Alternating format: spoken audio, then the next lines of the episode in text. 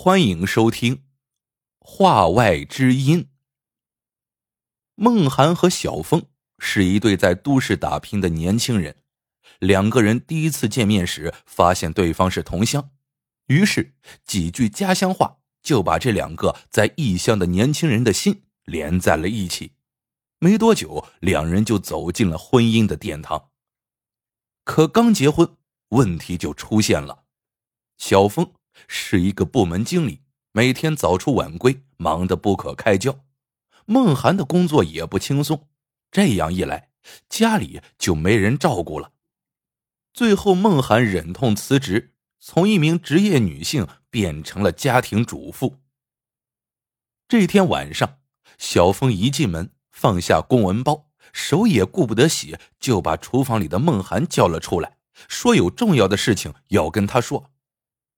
这种郑重其事的样子，倒把孟涵吓了一跳，开玩笑道：“怎么了？是不是有了小三要跟我摊牌了？”小峰顾不上理他，一口气说完了要说的话。原来今天在单位，他听到大家在议论一件事情：最近附近几个小区发生了三起凶杀案，歹徒入室抢劫后杀人灭口，手段极其残忍。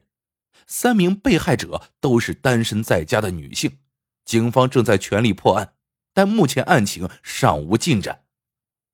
小峰越说越紧张，连脸色都有些变了。他抓住孟涵的手说道：“我当时听得直冒冷汗，第一个念头想到的就是你。你一个人在家，千万要小心。”问孟涵白了他一眼：“你真是个典型的乌鸦嘴。”说着，走回厨房继续忙活。小峰跟了进来，站在他的身后，不停的絮叨着：“这种事情不怕一万，就怕万一。防患于未然，总比掉以轻心要好。你的安全对我来说比什么都重要。你这种态度让我怎么安心工作？你……行了，行了，行了。”明娟解下围裙，笑着对丈夫说：“行行行。”夫君大人的一番嘱咐，我字字句句牢记在心，这还不行吗？快去洗手去，帮我端菜。第二天早上出门前，小峰还一个劲儿的叮嘱孟涵要注意安全，要小心小心再小心。看着小峰下楼的背影，孟涵不禁莞尔一笑。丈夫什么都好，就是有点过于小心，甚至有些婆婆妈妈，让人有些不耐烦。到了九点多钟，孟涵出门去买菜，他一路哼着歌，心情和天气一样好。小峰的叮嘱，他可没放在心上。这事哪有那么巧啊？附近几万户人家，劫匪怎么会偏偏被他撞上？这比彩票中奖的概率还低呀！可是孟涵万万没有想到，世间事有时就这么巧，财运遍寻不着，霉运不请自到。在他拎着菜篮往回走的过程中，一道阴沉沉的目光已经盯上了他。孟涵浑然不觉，一路前行，到了家门口，正低头开锁的时候，后脑遭到重重一击，当时便晕了过去。没过多久，孟涵悠悠转醒，发现自己躺在冰冷的地板上，手脚被绑得结结实实。嘴上也贴着胶带纸。一个壮实的男人背对着自己，正在翻箱倒柜。听到身后有动静，男人猛地回过头来。这男人表情阴冷，眼神狡诈，一看就非善类。但他只是冷冷的扫了孟涵一眼，便调转头去继续手头的工作，显然没把孟涵放在眼里。孟涵被捆着的身体不停的发抖，恐惧紧紧攫住了他。他竟然真的遇上了歹徒。她想起丈夫出门前的叮嘱，想到再也见不到他了，两行热泪簌簌滚落。就在这时，家里的电话铃声突然响了，在死寂的房间里，那铃声就如同警笛。孟涵和劫匪同时吓了一跳，劫匪停下手头工作。死死的盯着电话，似乎想等铃声停止，但那声音却依然倔强的响着。劫匪沉不住气了，他凑过去看了下来电显示，然后来到孟涵面前，撕去他嘴上的胶带，报出来电号码，声音低沉的问道：“这电话是谁打来的？”孟涵大口喘着气，好半天才能说出话来：“应该是我丈夫，这是他办公室电话。”劫匪的眼里贼光闪烁，不接这个电话当然最简单。但如果这女人的丈夫找她有事，打不通电话后回家了，那就麻烦了。劫匪略一思忖，打定了主意。他撕去孟涵手脚上的胶带，取出一把锋利的匕首，对着孟涵的咽喉指了指：“你现在去接这个电话，别让你丈夫听出什么。记着，你最好老实点，别玩什么花样，否则我保证。”这将是你和你丈夫说的最后几句话。孟涵步履蹒跚的走过去，心跳和电话铃声一样急促。他意识到自己的机会来了，而且这恐怕也是活命的唯一机会。孟涵曾经看过一篇报道，题目是“女司机智斗劫匪”，说的是一名的姐的遭遇。的姐被歹徒劫车，始终找不到脱身的办法。正巧她丈夫打电话过来，在劫匪的注视下，滴姐语气平静的对着手机说：“我拉了个客人刚回来，正在返程的路上。孩子作业写完了吗？你让他早点睡。”劫匪从滴姐的话里没听出任何问题，直到戴着手铐坐上警车，仍然是一头雾水。原来那滴姐根本就没有孩子。那句话是她向丈夫释放出的一个求救信号，后来是丈夫报警救出了滴姐。孟涵记得当初看到这篇报道时，忍不住为这位机智的滴姐叫了声好。但他怎么会想到自己也会落入那种境地？他能够像滴姐一样靠智慧逃过此劫吗？梦涵的手颤抖着伸向话筒，像溺水的人去够救生圈。她本能绝望的眼里有了隐隐的光芒，她相信，凭自己和丈夫的默契程度，凭丈夫的细心和敏感，自己一定可以在和他的交谈过程中传递出能够让他领悟到的信号。可就在孟涵即将拿到话筒的一刹那，一只青筋毕露的大手蓦地扣住了听筒。孟涵身后传来劫匪冷冷的声音。按免提键接听，听我吩咐说话，你不准主动说一句话，明白了吗？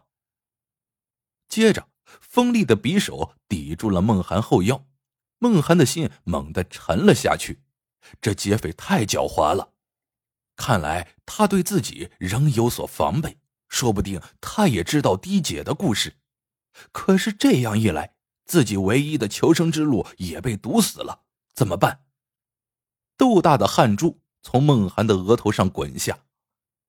劫匪按下免提键后，小凤的声音传出来：“喂，宝贝，你怎么这么久才接电话？”乍听到丈夫那熟悉的声音，孟涵的眼泪一下子涌了出来。劫匪用嘴巴贴住明娟的耳朵，低声说道：“你这么说，我刚从外面回来，进门才听到电话响。”丈夫的声音似乎有种神奇的魔力，给了孟涵一种力量，一种启示。他变得异常镇定，俯身对着电话字字清晰的说道：“我刚从外面回来，进门才听到电话响。”那边顿了一下，很快又说道：“我打电话也没有别的事，就是告诉你一声，我中午有事不回去了，你不用给我做饭了。”劫匪再次贴耳低语，孟涵点了点头，对着电话轻声道：“我知道了，晚上早点回来。”随着那边挂断电话，劫匪的心放下来了。他没想到这次夫妻通话这么简短，这让他觉得自己刚才的担心有点多余。他相信，这女人的丈夫纵然是诸葛在世。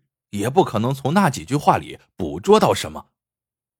劫匪将孟涵重新绑好，把剩下的房间又翻找了一遍。孟涵和小峰新婚不久，家里放着不少现金和首饰，全被劫匪找了出来。劫匪把战利品打包放好后，慢慢站起身，现在只剩下最后一个步骤了：杀人灭口。劫匪持刀逼近，脸上杀机毕现。孟涵身不能动，口不能言。眼神中流露出惊恐之色，劫匪阴森森道：“你不用这么看我，我不会心慈手软的。对我这种人来说，给别人留活路，就是给自己寻死路。你什么都别怨，要怨就怨自己命不好，做了鬼别来找我。”劫匪举起匕首，孟涵闭上了眼睛。就在这千钧一发之际，门砰的一声打开了，几名警察如神兵天降，以迅雷不及掩耳之势将劫匪制服，按在了地上，戴上手铐。警察身后的小峰飞快的冲进来，一把将孟涵搂在怀里，撕去他嘴上的胶带。孟涵哇的哭出声来，小峰满脸痛惜，拼命安慰着受惊的妻子。劫匪被两名警察压着，像只被擒获的野兽，两只眼瞪得有铜铃大，呼哧呼哧的喘着粗气，气急败坏的一声怪吼：“咋回事？这是咋回事？”一边叫嚷着，一边要往前冲，可他的肩膀被警察牢牢按住，动弹不得。劫匪挣扎了半天，最后没了力气，像了泄了气的皮球。无奈的看着小峰夫妇说道：“你们能不能告诉我，我到底是怎么栽的？我做鬼也不想做个糊涂鬼。”小峰站起身，冷冷说道：“本来我没有义务回答你，但这恐怕是你这辈子提出的最后一个问题了。我不回答又觉得不人道。我问你。”我和我妻子在电话里交谈时的口音，你还记得吗？劫匪愣了一下，他开始回想，小峰说的似乎是一种方言，但那种方言口音不重，也不难懂；而孟涵说的是普通话，一口字正腔圆、非常标准的普通话。当时这没有引起劫匪的任何怀疑，因为不管是说方言还是说普通话，原本都挺正常。说的人都不少，难道问题出在这里？对了，他这会儿跟自己说的，怎么也成了普通话？小峰微微一笑。其实我和妻子平时在外面都是说普通话的，但我们夫妻之间交谈时却偏偏是例外。我和妻子是同乡，从相识之初到现在，我们一直是用家乡话交流的。这已经成了一种习惯。今天上午我打电话，本来想再叮嘱他几句，没想到破天荒的听到他突然对我说起了普通话。我当时只愣了一下，立刻一个机灵，意识到他出事了。小峰用欣赏的目光看着聪明的妻子，连警察们也面露赞许之色。劫匪一脸的懊丧，用手铐咣咣的砸头。唉声叫道：“我千算万算还是失算，紧防慢防还他妈是没防住啊！没想到这女人竟然一张嘴就把要命的信号发出去了，要命啊！要命！”